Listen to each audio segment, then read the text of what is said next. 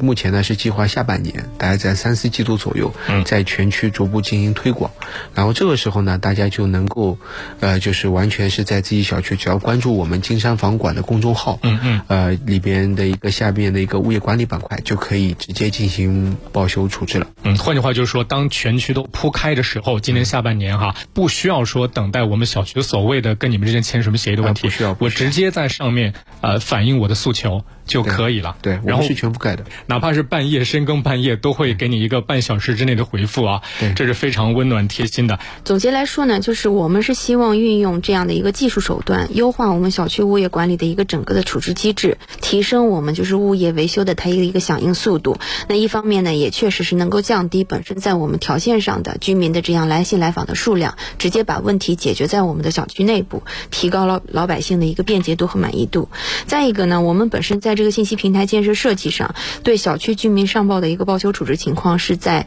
事件来源、事件分类和具体情况都有一个快速的区分的这样一个设置，所以呢，能够保证第一时间达到小区物业，然后区街镇两级监管人员呢能进行同步的一个督办。所以对超期未处置或者是不满意的一个报修事件呢，我们还有一个亮灯预警的一个设置，所以呢就可以对整个事件的一个处置过程进行一个全程可视化的跟踪监督，真正实现我们小区物业。业在报修的第一时时间受理处置，然后我们的监管同步跟踪，是实现一个事后客观评价的整个的一个运用场景。